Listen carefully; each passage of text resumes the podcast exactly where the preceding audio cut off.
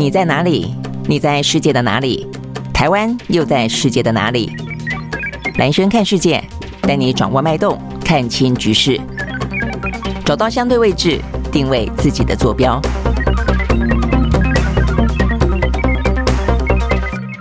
好，大家好，我是兰轩，欢迎收看今天的兰轩看世界哦。很快的一个礼拜又过去了，今天是星期五。好，那在这个这个礼拜的最后一天，我们还是很快的来看看呢，在今天啊，这个全球啊，这个世界各地啊，发生了一些哪些重要的新闻。那一开始的话呢，我们还是很快的讲一下这个跟疫情有关啊。那疫情在台湾部分的话呢，我想呢，这个昨天前天我们讲的蛮呃这个清楚了，包括防疫中心啊，就是说接下来的话呢，八月底九日初，呃，这个接下来会有新的一波疫情，所以呢，等于是这波疫情。坦白讲，还没有完完全全缓和下去，都维持在两万多，现在又要打算要再起来了啊！那尤其呢，开学在即，所以要特别的注意。那在全球部分的话，哦，这个日本啊，这个日本的疫疫情呢，实在是还蛮严重的啊！这个在昨天，呃，他们的政府公布的数字又创下呢单日确诊新高，二十五万人。那我看他们今天啊，这个现在这个时候啊，呃，所通报的这个人数大概也有已经二十多万人了哦，所以呢，等于是呃，疫情每呃，这个日本的疫情呢话呢。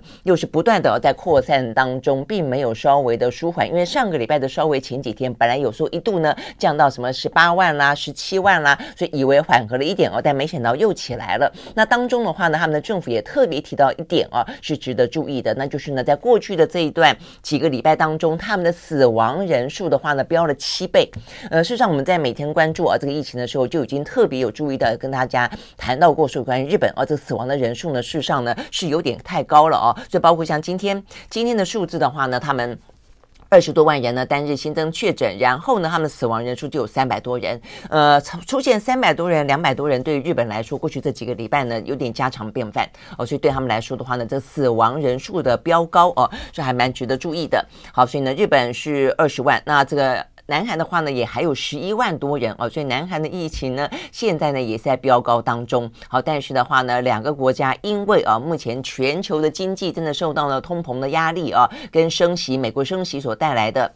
可能担心的这个通货紧缩实在是再也承担不起哦，这个防疫的风控了啦哦，所以呢，意思就是说呢，这个疫情再怎么严重啊，还是尽量的咬着牙哦，这个尽量用手上能够有的工具来试着呢跟病毒共存。好，所以呢，这个是呃这个日韩啊，这在我们的周边，事实上也是目前全球疫情最严峻的国家哦。那呃这边都是 BA 点五哦哦，所以对台湾来说的话呢，担心的下一波的呃染疫也就是 BA 点五，我想这个部分是值得注意的哦。但是另外同同时，我们刚刚也讲到了跟经济啊这个有关的考量，所以呢，目前看起来其实呃，拜登啊，其实正在呢，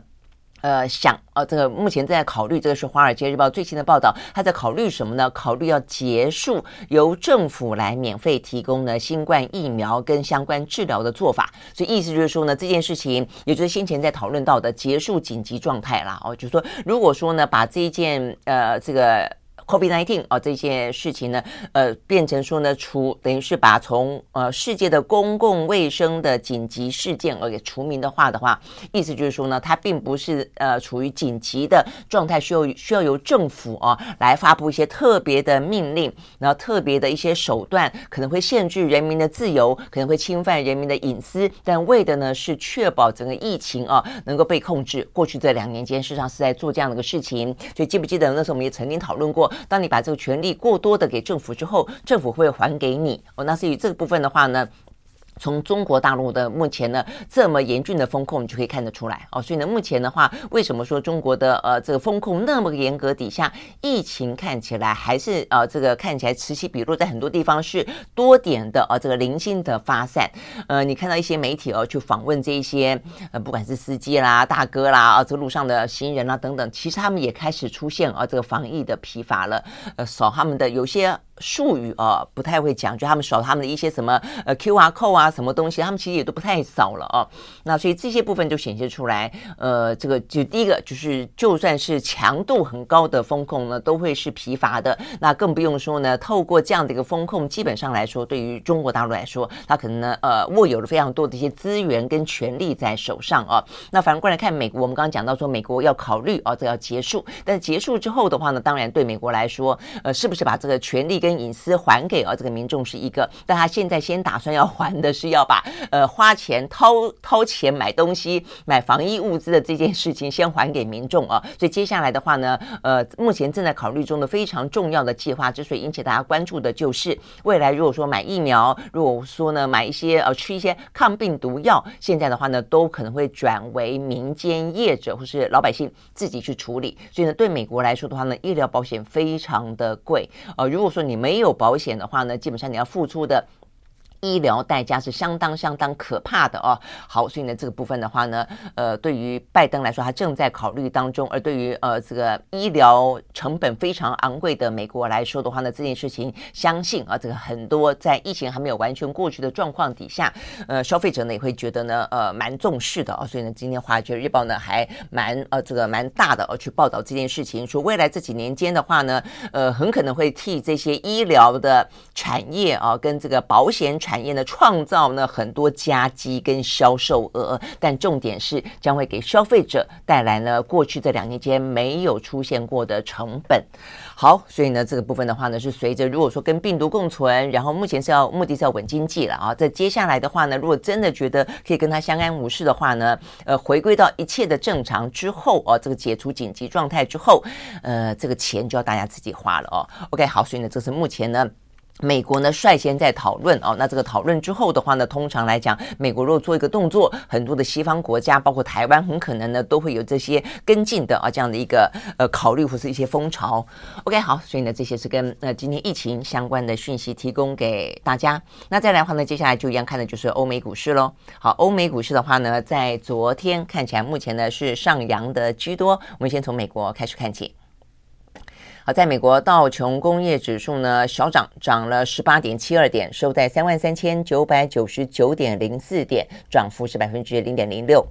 纳斯达克指数上涨二十七点二二点，收在一万两千九百六十五点三四点，涨幅是百分之零点二一。S M P 五百呢上涨百分之零点二三，另外呢，费城半导体算是涨比较多的，涨了百分之二点二八啊，这是呢上涨的美国股市。那再来的话呢，欧洲三大指数呢也都是上扬，德国涨了百分之零点五二，英国涨了百分之零点三五，法国涨了百分之零点四五。OK，好，那这个欧美股市上涨啊，这个最主要的话呢，是因为财报还有一些相关的数据啊，啊，还有呢，这个投资人在消化啊，这个昨天我们所讲到的美国的联准会公布了他们的会议记录啊，但是我看大部分的分析跟我们昨天讲的是一样的啊，就是说，呃，鹰派当中才有一点鸽派吧，因为他先前先讲到说呢，通膨还是很严峻。但是呢，接下来也说呢，但是他们觉得呢，如果过度升息，可能会对经济造成了太大的影响哦。所以呢，这个部分的话呢，大概来说的话呢，大家就开始去咀嚼啊，这个当中呢，可能含有的意味。但是我想大家最关心的是呢，呃，消化完了以后呢，最后的决定权还是在联准会啦，就是说九月份的升息到底怎么样？好，我想呢，这个部分的话呢，是大家关心的啊。那这个部分大家关心的话呢，现在看起来联准会的鹰派的声音啊，我觉得可能也是因为这个会议记录出来之后。后啊，呃，有些鹰派的人还是很很很有担忧哦，所以他怕呃，这个九月份也因此呢就过度的嗯心软或者怎么样啊，那所以呢呃又有两个啊这个大老鹰呢出来喊话了，呼吁九月份呢这个升息还是升三码来打击通膨呢是比较呢呃有效的哦，而且是眼前所需要的。哪两个呢？一个呢是向来的所谓的鹰派大将啊，这个大鹰派呃圣路易联准呃。银行的总裁，他叫做 James Barad 啊，布拉德。那他昨天呢，呃，表示哦，他支持呢联总会九月份呢再升息三码。他说呢，因为呃，虽然呃在七月份看起来七月八月份呃通膨的数字看起来是到顶了，但是他说。就此到底吗？他觉得呢言之过早啊。那所以呢，这是他的说法。另外的话呢，还有一个叫英后的哈。刚才呢，这个布拉德是英王啊，那有英后之称的啊。呃，他是呢美国的堪萨斯联准银行的总裁啊，他叫做 Esther。George 啊，他说，他也说啊，他觉得呢，虽然美国七月份的消费者的物价指数 CPI 带来一点点好消息，因为它微微的下降了，但是并不能够证明通膨的根本问题已经解决。好，所以听起来的话呢，他也是倾向于呢，呃，在升息部分的话呢，不能够那么快的就放松。OK，好，所以呢，这个九月份专业金也快要来了了啊，我想这个部分的话。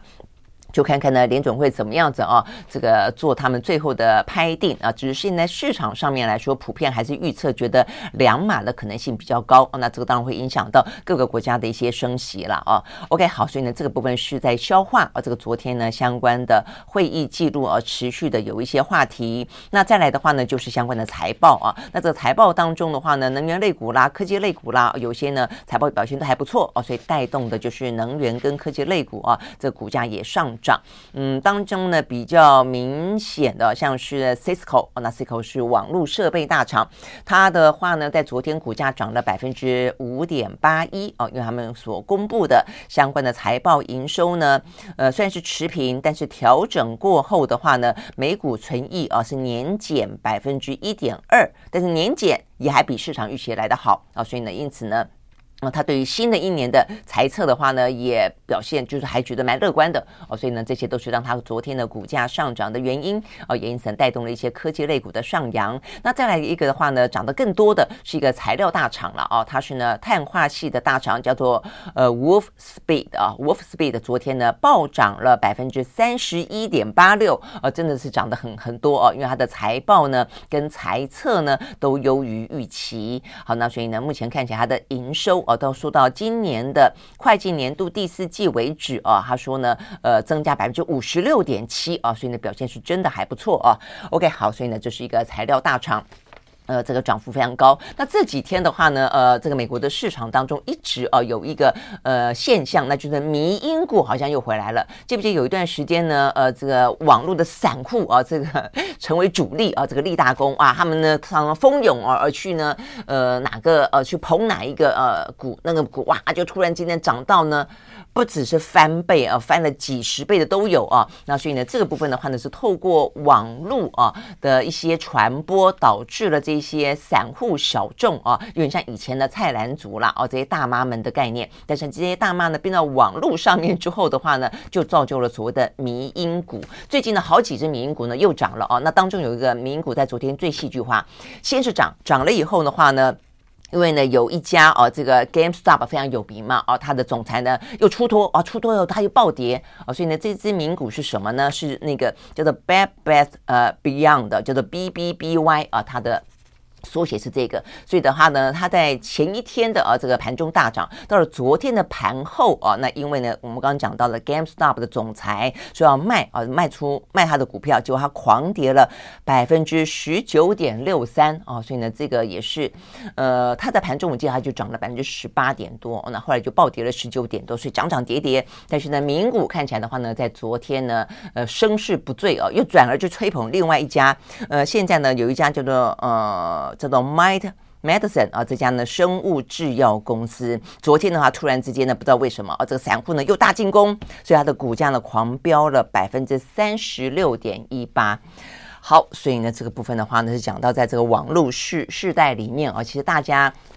可能整体的这个经济确实非常不稳定了哦，那尤其是年轻人，呃，坦白讲，他们现在的话呢，呃，赚的钱，呃，其实很久都没有调薪了，那就算勉强调啊，都被这个通膨给吃掉了。所以很多的话呢，在过去两年间，我想大家也都非常清楚，甚至您也是从中间的一员，就是呢，你会去呃买一些啊，这个进进出出，因为现在在过去两年间，因为呃各个政府都大撒币的关系嘛，哦，所以如果你进到股市，很少不赚钱的啦，哦，所以因为这样的关系，所以大。家呢也都在股市当中啊，这个进进出出，进进出出。但是啊，真的要特别注意，这个民营股哦，这个暴涨暴跌，跟这个加密货币其实差不多哦，所以风险是真的都很高。OK，好，所以呢，这个部分呢是讲到民营股。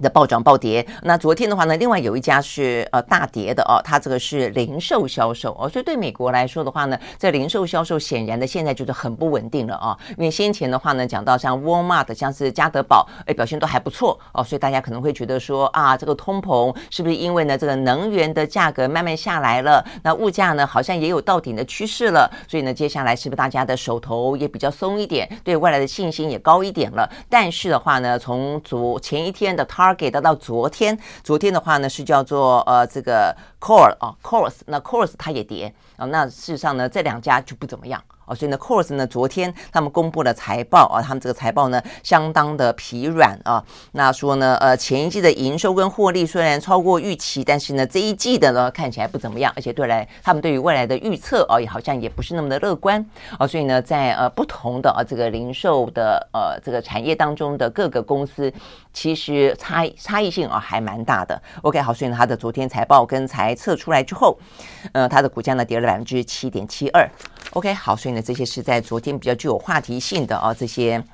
呃，欧美呃，欧美也就是美国股市了啊。好，那这个部分的话呢，那如果你要看经济数字的话呢，经济数字也就是啊，看起来有些蛛丝马迹，就是没有那么的定于一尊啊。就一下子好的时候呢，可能过两天数字又不太好。那所以呢，这些数字就非常的错综复杂哦。那比方说昨呃昨天目前看起来的数字，比方呃，每到周末的时候，他们有首次公布呢，呃，这个。请领失业金的人数，就第一次请领失业金的人数。那这一次的话，看起来呢稍微的下降，但下降的也不多，下降一点点。哦，但是你说啊，这个是一个好的迹象吗？但是另外一个的话呢，成屋销售，哎，看起来也也不怎么样，继续的下滑，下滑了百分之之六啊。所以呢，目前看起来应该呢这一段时间就是，呃，所有的哦一些风险因子都还在作用当中了。所以是不是真的呢可以比较喘一口气了？现在呢，不管是市场，不管是专家，甚至更多的专。家啊，保持的都是一个比较悲观的消息。OK，好，那最后来看油价啊，这个油价在昨天的话呢，是连续跌了几天之后的连涨两天。第二天，呃，这个在昨天的话呢，西德州原油上涨百分之二点七，收在每一桶九十点五块钱美金；伦敦布兰特原油上涨百分之三点一，收在每一桶九十六点五七块钱美金啊。好，那这个部分除了这个美国的库存啊，原油库存持续性的下。下降之外啊，这还是呃跟这个伊朗啊这个核协议看起来有进展有点关系啊。这个昨天的话呢，伊朗的呃有点像官方的啊这个国家的电视台在 Twitter 当中发布了一份呢让步的清单。意思就是说，他们现在重返谈判桌之前，他有哪些部分呢愿意退让哦？所以呢，这就是让啊这个伊朗的核协议重新啊这个回到谈判桌顺利进行，似乎呢又透透露出更多的曙光了啊。那也代表说，美国啊在这件事情上面似乎呃也是因为呃伊朗的让步是相对来说是美国所希望的嘛啊，所以这个部分的话呢，可能让。呃，这个伊朗核协议啊，呃，达成的几率啊，以及伊朗呢被解除经济制制裁，伊朗的石油回到市场上呃的时间呢，看起来似乎呢呃稍微的啊这近一点，或者说呢至少是更有谱的啦。OK，好，所以呢就是呃昨天呢这个原油价格上涨的原因哈。不过呢虽然呃原油价格呢现在呃跌了一下子又稍微的涨一点啊，但整个来看的话呢幅度波动最大的呢实际上是天然气。好，天然气的话题的话呢这两天其实呢蛮受关注的啊。那呃，这个昨天看起来，这个天然气，我看这个相关的报道说的，天然气在过去这个礼拜当中哦，尤其在礼拜二的时候，它创下十四年来的新高点，不断的往上飙啊。那再来的话呢，周三、周四稍微的收低，但整个礼拜的话呢，还是上涨了百分之四点九。那最主要的话呢，当然就跟俄乌有关啊，跟俄罗斯切断了对欧洲的这些天然气，也因此导致了他们的一些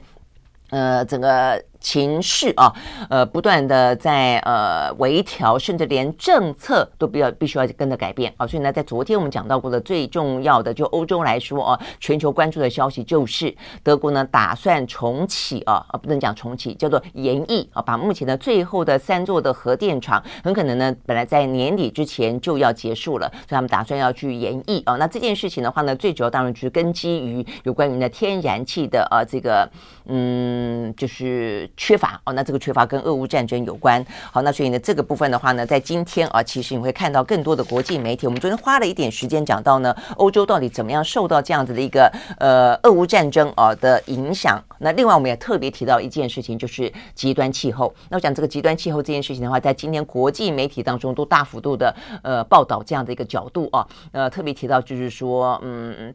极端气候、热浪。干旱啊，这些事情啊，等于说一个是高温，一个是干旱啊，就是不下雨，已经形形成啊，目前欧洲呢最强烈的能源危机。OK，好，所以呢，不只是德国，我们昨天讲到这个德国其实真的是有点夸张啊，呃，莱茵河水位下降，下降到四年来的最低。那所以的话，他们本来在运载这些煤矿的船，现在的话呢，都是因为水。水呃这个水位太低就搁浅，他们只好大船换小船。那换小船之后呢，能够载的煤煤炭就不够多，所以呢说量啊这减少了大概呢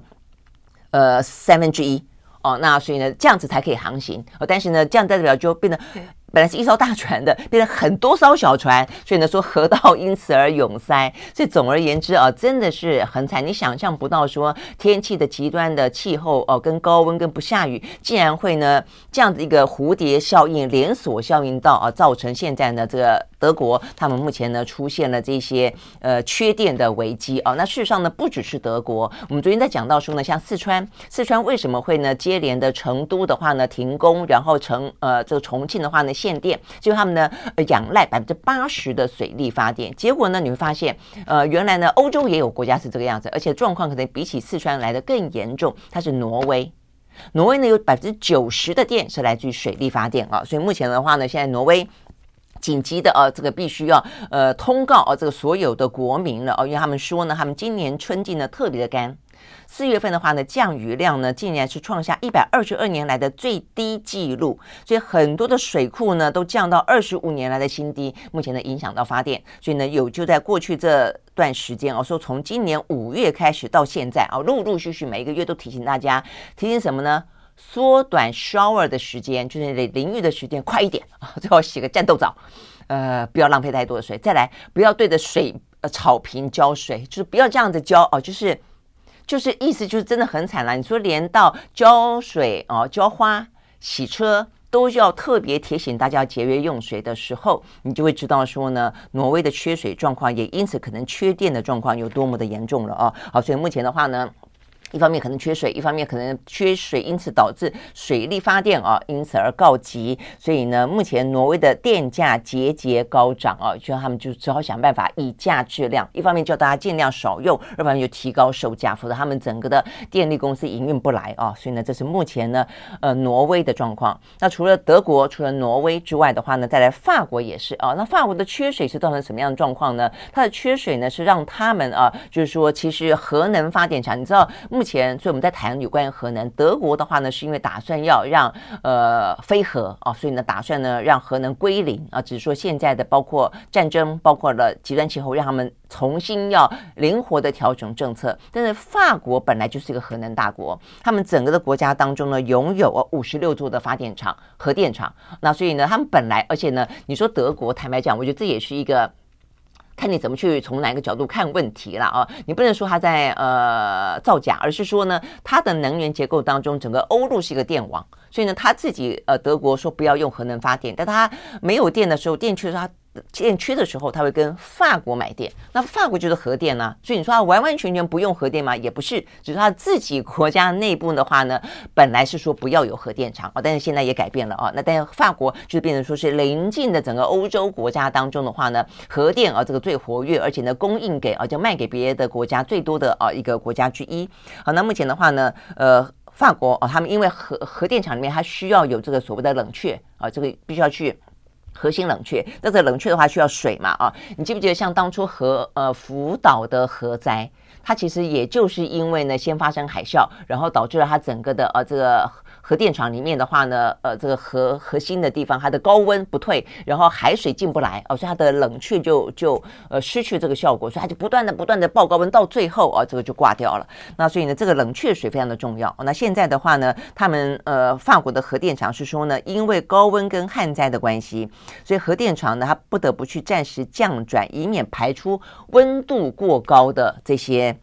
冷却水啊，那这个冷却水本来经过呃这个核核这个核电厂的运转之后，本来出来的水就会温度偏高一点哦。但是呢，现在因为高温的关系更高了哦。那他们担心的是，这个其实很有环保概念。不过他们的说法是说，他们是有环保的规定，必须要符合，就是说它呃，因为是怕影响到河川的生态。那他们的规范当中显然的，它是超过了河川能够接受的排放水的温度。也因此导致它必须回推，然后呢，因此要降载，让这个温度不要过高。好，所以呢，呃，这些都是因为呢，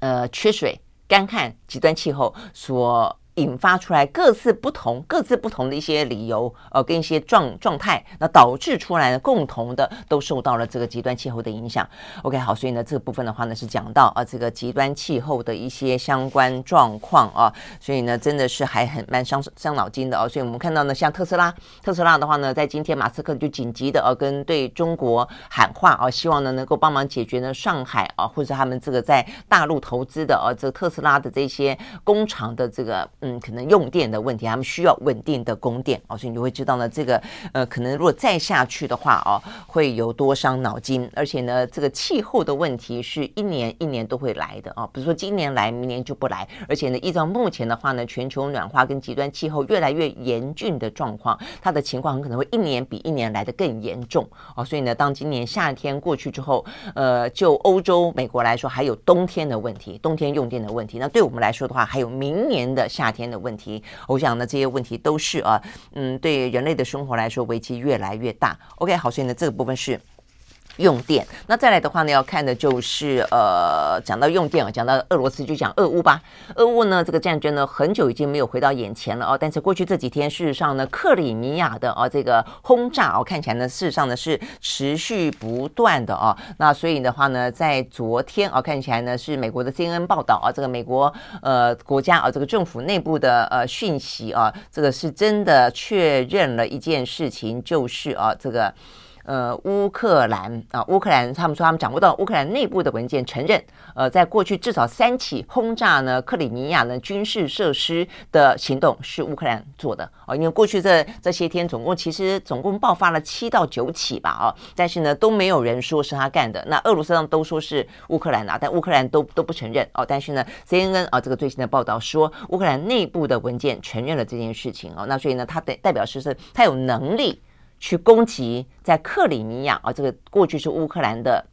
属地，现在呢被俄罗斯在二零一四年占了嘛啊，所以他有能力去攻击哦克里米亚的俄罗斯的军事设施了啊。那这件事情呢，反映出来的第一件，第一个就是俄乌战争可能没完没完。没完没了啊！一下子你占上风，一下子他占上风。那再来的话呢，现在看起来乌克兰已经具有反攻的能力了啊。好，那如果这个样子的话呢，你可能就更能够理解啊，为什么过去这几天，呃，俄罗斯的话呢，拼命在外交上面想要扩大他的一些的伙伴关系，包括呢写信给啊这个北韩的金正恩，包括的话呢跟中国大陆这边啊邀请他来参加联合军演啊，呃，这个中方也答应了，所以看起来这个战事啊，呃，俄罗斯真的是要。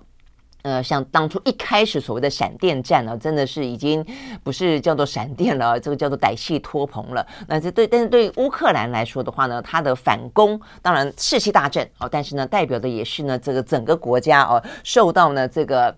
嗯，这个战争的拖累啊，这个时间也会来得更久更久。而且呢，如果目前这样的时间一拖久下去啊，目前的话呢，其实西方媒体也正在讨论，呃，这个欧洲，尤其欧洲啊，因为天然气的关系，他们还可以再继续对俄罗斯展开更多的制裁吗？因为你唯有更多的制裁，本来的逻辑是你唯有更多的制裁跟提供更多的武器，才可以让这个战争尽早落幕。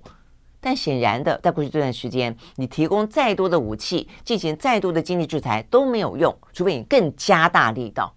那但是加大力道的话呢，再伤就又要伤到欧洲自己的经济了，再伤可能就伤到美国，可能远一点啦。对欧洲来说，可能更更迫切啊。所以呢，现在大家好像就有点慢慢的就把这个俄乌战争搁在那里了啊啊！那你要武器，那我就给你一些；要武器就给你一些。所以这个问题其实真的还蛮伤脑筋的。但是呢，如果这样子再拖下去，拖得下去吗？OK，所以现在另外一个呢，大家的呃这个战略专家的研判啊，或者说呢，美欧双方啊这边呢，可可能更加担心的是。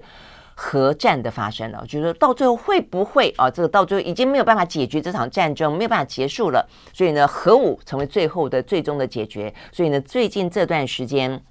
乌克兰境内的核电厂啊，呃，为什么不断的啊，这个呃被担心啊，说呢，它可能呃周边发生了一些呃攻击啊，然后呢就会担心说是不是俄罗斯？因为俄罗斯目前已经掌握了这个核电厂嘛，这个叫做扎波罗热啊，扎波罗热这个核电厂。那呃，就是有一些零星的攻击。那到底是呢，俄罗斯人自己搞的，还是乌克兰进攻啊？但是问题，这个进攻的过程当中，会不会擦枪走火，导致这个呃核电厂爆炸啊？好，所以呢，今天最新的消息是呃，这个土耳其的总统啊，埃尔段，他特别啊，这个发表就公开挺啊这个乌克兰，因为过去啊，这个土耳其在俄乌中间，他曾经穿梭，有没有印象？在这个乌克兰俄乌战争发生初期，他还邀请了双方的呃这个。领袖代表到土耳其去开会，希望呢能够啊这个呃停战啊，但是显然的啦，这个就就是昙花一现，没有办法啊，呃，所以那个时候啊这个。这个土耳其事实上，它因为不管是地缘的关系，不管是历史的关系，不管是政治经济上的需求的关系哦，所以它没有办法跟俄罗斯翻脸哦。但是呢，它也呃，就是就有也不好得罪美国嘛。哦但总而言之，跟欧洲啦哦。但总而言之，他今天公开挺乌克兰，因为他认为目前被俄罗斯所占领的乌克兰的这个扎波罗热核电厂有爆发另外一次车诺比核核灾的可能性。哦，那如果是的话，真的是非常的危险了，因为车诺比的话，当初。我们印象中，车诺比核灾哦，这个一九八六年是发生在前苏联时期。但是呢，苏联时期是一个很大的啊这样子的一个呃概念，它的地理位置就在现在的乌克兰啊。因为当初乌克兰是苏联的一部分，所以我们的印象中是苏联的车诺车诺比事件，但实际上就是乌克兰。所以呢，不要说事隔哦这个三四十年又再发生一次呢核灾，又是发生在乌克兰，这真的就很惨了哦。所以呢，这个嗯，埃尔顿就特别的哦，他说这呃，他昨天是在跟乌克兰。的总统泽伦斯基见面的时候，再次强调了他的担忧哦，他认为呢，必须要找到一个解决之道啊，呃，否则的话呢，到最终会不会啊，这连日来遭到炮击的那么一个核电厂，到到最后了啊，这个陷入危机。好，那我想这个是大家都很担心的了啊，所以我们看到呢，这个。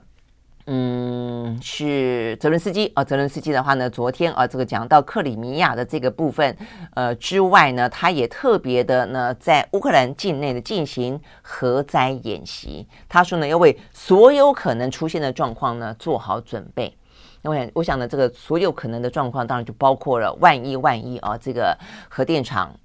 嗯，被啊这个引爆等等啊，那这个部分，那所以他一直想要取回啊这个被俄罗斯所占领的这个核电厂的控制权，但是目前看起来事实上是没办法了啊，所以呢，所以这个这零星因为要取回，所以呢就会有一些零星炮火啊，但是所以呢到时候不要到时候最后最最尴尬的或者最讽刺，就乌克兰自己的军队误炸了乌克兰自己的核电厂，如果这样的话，那就是。另外一种啊，这个很讽刺的灾难了啊。OK，好，所以呢，这个部分的话呢，是讲到呢，呃，在乌克兰境内的核电厂啊，这个最大的欧洲最大的核电厂的这个目前可能担心的危机，那这个都还不是啊，这个发动核武啊，呃，对普丁来说，这个无法预测的啊，这个呃，这个独裁者来说，他到底会不会发动核武，你真的不知道啊，因为呢，这几天因为克里米亚的军事。设施啊，被乌克兰轰炸的关系，他一气起来就换掉了他们的这个黑海舰队的司令啊。过去呢，这个五五个多月的时间来。就算啊，连他们的这个军舰被炸沉了，他都没有换这个黑海舰队啊的司令啊。但是现在呢，这个克里米亚啊，这个目前看起来，他认为已经是他自己的了啦哦，所以他就觉得对于呃乌克兰说，亲门踏户到呢，打到了我的克里米亚的啊这个军事设施，他就火大换人了啊。所以目前看起来的话呢，普京也处在一个相当焦躁的状况底下哦。所以呢，这个俄乌战争又为什么又重新回到大家的眼前啊？一个跟克里米亚的啊这个目前的局势有关，一个跟目前的话呢。这个呃，最大欧洲最大的核电厂目前的状况有关。好，那所以呢，这个部分的话呢，是呃有关于呢这个俄乌战事啊，这个虽然兵老尸皮，但是通常兵老尸皮的状况底下，会不会到最后啊，呃，最后的致命性的啊这个一搏，或是呢擦枪走火，其实在过去的历史上当中看起来也不是啊没有这种困兽犹斗的可能性啦啊。OK，好，所以呢这个部分呢是讲到跟嗯俄乌战争有关的话题。那再来一个的话呢，就是啊这个另外一个可能的。战场了啊，那就是台海。那台海的话呢，今天最新的消息呢，事实上跟台湾都是有关的啊。那就是呢，在今天哦，看起来的话呢，是台美贸易的呃贸易倡议和呃谈判的正式启动。那这个正式启动的这个讯息哦，其实很特别。是台美双方共同宣布啊，而且呢，这个共同宣布的当中呢，呃，这个美国的嗯，他们的贸易总署啊，还蛮大阵仗的啊，这个举行记者会来宣布的。所以在一些呢讲到国际财经的讯息当中呢，我们都会看到这个相关的讯息啊，说呢，呃，美国正式宣布呢，跟台湾在礼拜四，也就是今呃昨天的时间啊，呃，启动二十一世纪的贸易倡议谈判。那呃说呢，首轮的谈判呢将会在秋天登场。那你可能会觉得说，哇，我们过去呢一直奢望哦，跟这个美国呢，不管是谈 FDA 自由贸易协定或者 BTA 等等等啊，呃，都是我们看起来苦苦的哀求，不断的呃推呃这个敦促。但是呢，美国的话都说啊，会会会，好好好，但是从来没有看到呢那么正式的啊。呃，这个公开宣布哦，要跟台湾呢进行呢一轮的谈判。呃，我想这个部分的话呢，就要看看呢到底里面谈什么了哦。那包括呢邓正中哦，就我们的政务委员，我也是我们的谈判总代表啊。昨天就特别提到呢，呃，这个谈判当中对于台美双方的重要性。但我们先前讲过，它只是一个倡议。这个创意的架构，那创意完了之后呢，当然希望它是过渡到呢 FTA 自由贸易协定当中重要的关键过程啊。但是不是可以这个样子呢？那我们就要看看这个内容了，跟看看真正美国的呃诚意到底到哪到哪里了啊。但到目前为止的话呢，他们谈到有关于这个贸易倡议的内容，呃，意思就是第一个，我们这是一个非常高规格的谈判，那希望呢透过这个高规格格的谈判呢，增加国际的投资人对于台湾经济的信心。啊，然后提供更多的资金啊来这边，这是第一个。第二个话呢，讲到说呢，这样的一个谈判可能有助于我们未来加入呢 CPTPP。那 TPTPP 呢，就是过去曾经是由美国来主导，但是呢，就是印太的啊这个经济战略安全。但是呢，后来川普的时候退了嘛，那退了之后，现在就是由日本主导。那今年的呃轮值国是新加坡，但台湾其实一直扣关，一直都还是没有进去，因为它是一个。共识决必须要大家都同意，那但是说它就是说哦，有助于加入 C T P T P，。那再来的话呢，就加速双方的法规跟制度的调和成为基础，有很大几率成为呢未来台美 FTA 的垫脚石。所以这个听起来到底是有还是没有，都是有点可有有可能，又有点。呃，不可能啊，也不是要讲不可能啦，就是说不是一个真正的保证，也不是非常清楚的路径图，只是说哦，你可能可以通往那个地方。但我觉得最重要的一点啊，也就是在今天我们看到 Bloomberg 特别分析，他认为呢，这样的一个台美的贸易呃倡议谈判，他认为很可能。象征意义大过实质的最主要原因，就是中间有一个非常关键的，也是过去呢比较少听到，就是说透过这一次的呢台美双方的谈判，要强化市场经济的体制，共同对抗呢来自于第三方的经济胁迫。好，那这个邓振中在昨天讲的很白啊，这个经济胁迫的话呢，显然的现在呢最常在世界的国际的呃市场当中呢，呃对多个国家呢多方进行胁迫的就是中国大陆了哦，这个就是邓振中他就这样直接点了啊，那所以的话，因为这样的关系啊，那所以对我们来说的话呢。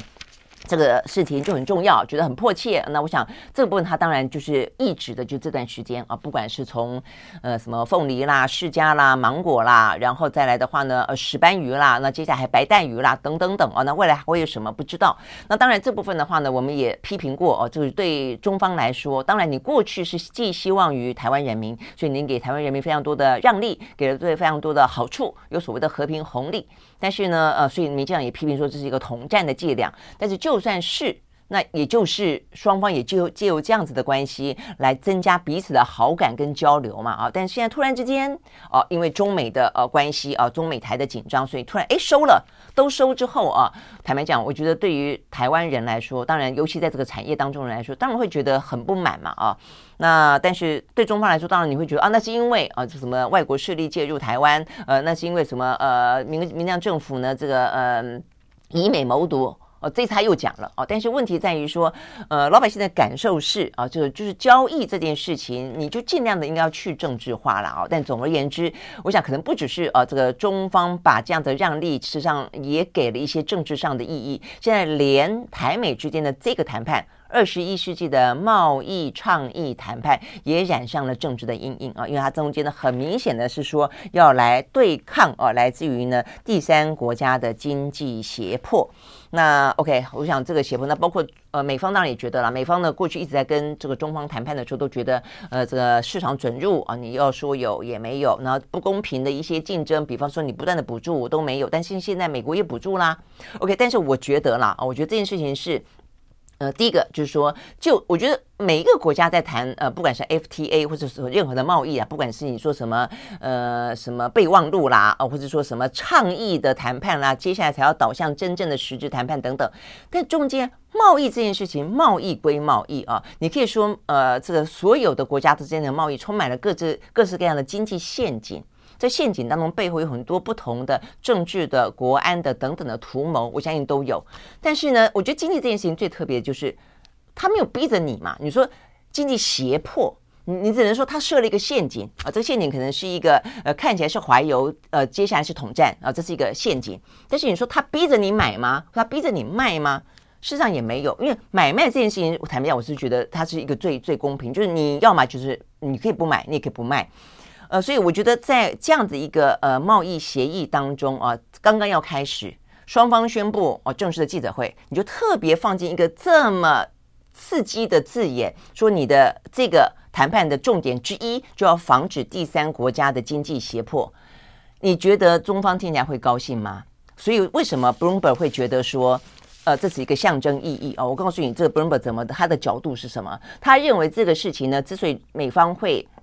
大张旗鼓开记者会，就是因为这段时间的从呃裴洛西访台，然后到这个呃军演，到这段时间的美中啊，这个在呃不管是台海，然后在这个斯里兰卡啊，在这各个地方啊，这个开始呢这个战略性的紧绷之后，他拿这个东西呢作为一个战略啊，这个 Bloomberg 这样说，他认为呢这个部分当然象征着美国呢履行要深化台湾关系的承诺，同时也是呢反制中方影响力的长期行动的一环。啊，所以他事实上就拿我们台湾，又是拿台湾当棋子了啦，拿这个谈判当棋子，然后在这个时候告诉你说，我有很多方法可以反制你，啊，我有很多方法哦，可以呢来教训你等等啊。那所以啊，从这个角度去看他的话呢，Bloomberg 他就报道，他说呢。我想对我们来说，我们当然支持啊。我们不但支持啦，我们真的是希望不要一天到晚倡议啊，真的直直接进入实质谈判，直接签订 FDA 啊。如果你可以的话啊，但是显然的，连 Bloomberg 啊，他们都在美国啊，非常了解美国的运作跟一些思维，他们都觉得呃未必有那么乐观啊。所以他们认为呢，这个所谓支持台美贸易的协议，最后可能象征意义大过于实质啊。因为呢，美国的主要的两个政党对于呢敲定自由贸易协议。一定都兴趣缺缺，而且呢，就在这一次啊，虽然呢，呃，美国的贸易总署啊，这个贸易代表署，他有宣布哦，要跟台湾开始进行这样的一个谈判，但是他的新闻稿里面也没有提到要达成自贸协定的可能性，所以等于是只有邓振中说这个倡议的谈判可能可以呢，呃，这个。走到 F FTA，但是美国没有这样说，美国没有这样说哦，所以呢，这样的一个状况的话呢，显然的，呃，这个 Bloomberg 认为啊，是眼前目前呢是在一个中美的局势底下，他所采取的一个。经济上面以经济为包装的一个政治上面透露的讯息，OK，好，所以呢，对台湾来说的话呢，呃，我们的敲锣打鼓啊，这个前两天呢，这个蔡英文总统在接见美国来访的参众议员的时候，也还主动的提到了这个啊，就是表达了我们的欢迎，表达了我们的期待啊，但是呢，是真的可以期待那么一天的到来，还是呢，只是真的是双方美台双方的政治在进行？大外宣、大内宣而已呢？我觉得这部分的话呢，真的希望我们的政府要加把劲啊，否则你你一次两次讲的话啊，也终究会大家麻痹了啊！真的有关于这个台美之间的谈判讲多久了？讲多久了都谈不下来啊！那我想呢，这个部分的话呢，事实上是很。很呃重要哦的一个状况。那事实上，呃，另外今天还有一个也是跟经济呃有关的话题，就是政经济当中呢掺杂了政治的话题，那就是呢，呃，南韩啊，南韩的话呢，他们政府表示哦，他们呢确定要参加呃晶片四方联盟的预备会议了。OK，好，所以我们知道晶晶片的四方联盟也是以美国为发起，然后台湾、日本。南韩，我一直觉得很奇怪，是这件事情台湾在里面扮演这么大的角色啊！你说这个台美贸易啊，他们不在乎就算了，半导体他们很在乎。那台湾又在里面扮演这么关键的角色，我们的政府好像从来没有听我们的政府口中来说这件事情哦。我们的国会也都不问的吗？就到底这个晶片四方联盟要干嘛？我们要付出什么代价吗？还是我们嗯会有得到什么好处吗？在这个技术的零件的，然后在市场上的，呃，都是什么样的状况呢？因为其实南韩很紧张，他们对于要不要加入这个联联盟，他们是非常谨慎的，他们是拿着算盘在拨的，拿着计算机在打的啊、到底怎么样的好，怎么样好，所以他们是提出条件的啊。所以呢，我们来看看昨天南韩怎么说啊。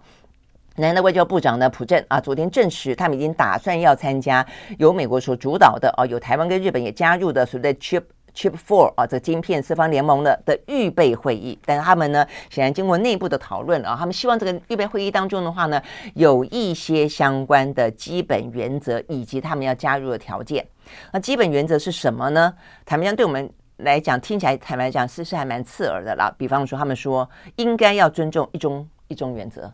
哦，那我们也在要也也希望我们尊重一中原则。那我们的一中原则是什么？我们的一中原则是一中各表吗？哦，就是，但是如果说我们在这个联盟，其他三个国家都说要遵守一中政策，而这一中策都是中国的一中策政策，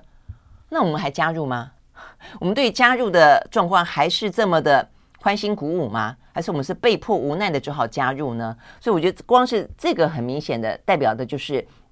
南韩，他即便打算要加入预备会议了，但是他在乎中国，他在乎中国。OK，所以他这个只是其中之一啊，他就说希望，呃，参与的四个国家成员都应该要尊重一中政策。我这等于是给台湾出难题了啦。然后再来就是他说希望不要提到对中国大陆设置任何的出口障碍，那这就是对美国。出难题，因为美国本来要求哦，如果你在我这边呃拿了晶片法案的钱，你就不要再再再出口到中国大陆，或者你不要在中国大陆去增加呃任何的什么增产啦、设厂啦等等的啊。那但是呢，南韩就怕这个，所以南韩希望你不要对任何的出口呢形成障碍，因为呢，目前的话呢，中国大陆是南韩最大的这个半导体的输出。输出最大的一个市场，所以如果说呢，我从设备这边从你靠美国来，但是我的输出的市场卖不出去，你不让我卖到中国大陆，那他干嘛呢？啊，所以呢，对他来说的话呢，就是要求希望。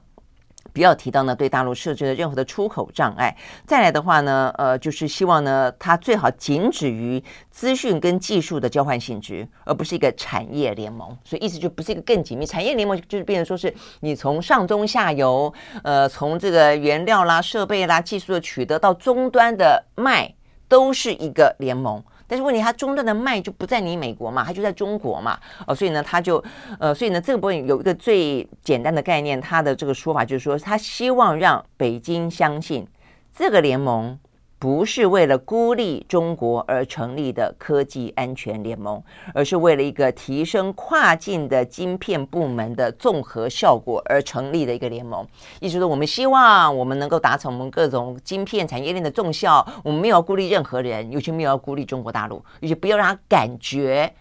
我们要孤立你。那所以，我想这个是。南韩最在乎的哦，所以呢，这部分的话，呃，事实上呢，就南韩的民众来说的话，你也可以看到呢，这方面就又想要跟美国靠近一点，但是呢，又不敢要去得罪中国大陆，又不希望放弃这样的一个经济市场啊，在他们这个民调里面呢，反映的蛮蛮清晰的哦。他们这个调查呢，是在昨天呃前天十七号公布的。呃，是大韩商工会议所公布的，是一个呃工商啊工商的团体公布的。他们呢，经针对三百多家的出口商进行调查，有百分之五十三的人认为呢，南韩应该要加入晶片四联盟，为了美国。但是呢，有百分之四十一的人认为应该暂时不要加入，因为中国。所以呢，他们就非常的呃分裂，但是也因此希望能够顾顾及，能够求取一个平衡啊。所以我说，对南韩来说的话，也不过是一个。晶片半导体就已经让他们这么的呃反复斟酌，然后呢，呃，这个设想再三。对台湾来说，面对中国大陆是一个全面性的面对啊。呃，我们一样跟着美方敲锣打鼓讲这个二十一世纪的贸易谈判要去呃防止呢经济呃恫吓，讲起来当然很爽啦，我觉得啊，我尤其这个现在选举快到了，这个政治上面来说的话呢，呃，一定听起来觉得哇，这个嗯，台湾第一勇啊，就是不要有任何的经济胁迫。但是你放在客观的情势上跟现实的状况来看，这个话语本身就是高度的政治性啊。呃，其实我们可以不要。我们现在就已经讲到过说，如果你不要对岸统战，你就分散市场，那你就要有积极的分散市场，你要有这个实力，跟你要有这个能力，跟你要有这个行动。而且呢，你分散市场就不要到现在像新南向，新南向的话呢，目前看起来呢，很多的一些投资额已经开开始呢要弯道超车中国大陆。我们前两天还讲，但是你因此所带过去的投资，你因此带过去的就业，你没有办法给他提供保障。现在那么多的这些。呃，什么什么猪仔啊，被骗、被卖等等等，我觉得这些事情都是都是一体啊的各个方面的啊，所以对台湾来说，呃，被当作棋子，然后跟着敲锣打鼓啊，放烟火，这是一个我们必须要去看看清楚啊，这个所谓的二十一世纪贸易谈判。本身的状况，我们希望有更多的实质东西在里面。第二个是我们本来就应该要分散，但是分散的同时，你要够积极，你要做出真正的效果来，不是只有嘴巴说而已啊。当然，政府对于南向，我觉得他花了很多的呃这个预算呐，啊，花了很多的、很多的口号，但是重点在于说，我们刚刚讲到了，你看起来有部分的成效，但是也付出了相当沉痛的代价啊。OK，好，所以呢，这个部分的话呢，讲到的就是呃有关于啊这个。有关于在台海部分啊，这个中美台部分，呃，绕在这个当中啊，这个政治啦，啊，这个经济啦，啊，这个呃战略啦，啊，这个牵扯不清哦。还有一个呃，中日这个昨天的话呢，中国大陆的以外交见长的这个国务委委员杨洁篪不是跟呃日方的这个国安的啊这个呃秋叶啊这个见面了嘛？啊，那虽然呢呃看起来这个中方有特别啊，觉得你这个呃台海有事是周边有事是不是啊？这个就是特别的。有点像警告了一下啊，但是，呃，接下来其实双方，我看今天的媒体最新报道，他们要谈什么呢？他们要去撮合接下来岸田文雄要跟习近平见面。所以我的意思就是说，中间都有这些你来我往啦，你给我穿小鞋，我给你一个警告，然后呢，双方看起来的话，一下子跟你好，一下子呢，其实都还是会留一手哦，因为对他们来说，自己的国家利益最重要啊。即便呢，岸田文雄对台湾也还不错，他延续的安倍的路线啊，这个对台湾。所谓的周边有事啊，这个台海有事等等等，但是他们并没有放弃要跟习近平见面这件事情啊，所以呢，目前看得到的是，呃，他们特别讲到啊，说这个中日的国安高层的会面啊，呃，正正准备要替呢中日的领袖呢，在这段时间以来的首度的面对面呢，正在铺排，呃，希望的时间。也跟习近平跟拜登的时间差不多，也就是在 G20 跟这个 APEC 中间这段时间，所以显然的这个十一月，哇，十一月真的是一个热闹的季节，又有习近平他在秋天的二十大啊，他的第三任期的延任顺利与否，又有呢美中的其中。大选，他们其中大选通常是在十一月的第一个哦，第一个礼拜的周末。再来的话呢，十一月十五、十六在印尼巴厘岛要举行 G20。那接下来的话呢，有 APEC 啊，OK 是十八、十九。好，所以呢，这些事情都在现在在酝酿、在拉锯、在拔河当中，都很可能呢把舞台呢架在了十一月份。好，那对台湾来说的话呢，除了敲锣打鼓。呃的的角色之外啊，跑龙套的角色之外，从中间是不是真的可以得到更多更实质的啊？好，所以呢，刚才讲到呢，这个呃柬埔寨的事情啊，现在大家都在救啊，这个呃这个竹简诈骗啊，这个全总动员，然后立委呢去呃这个柬埔寨救了一个人回来啊，等等等。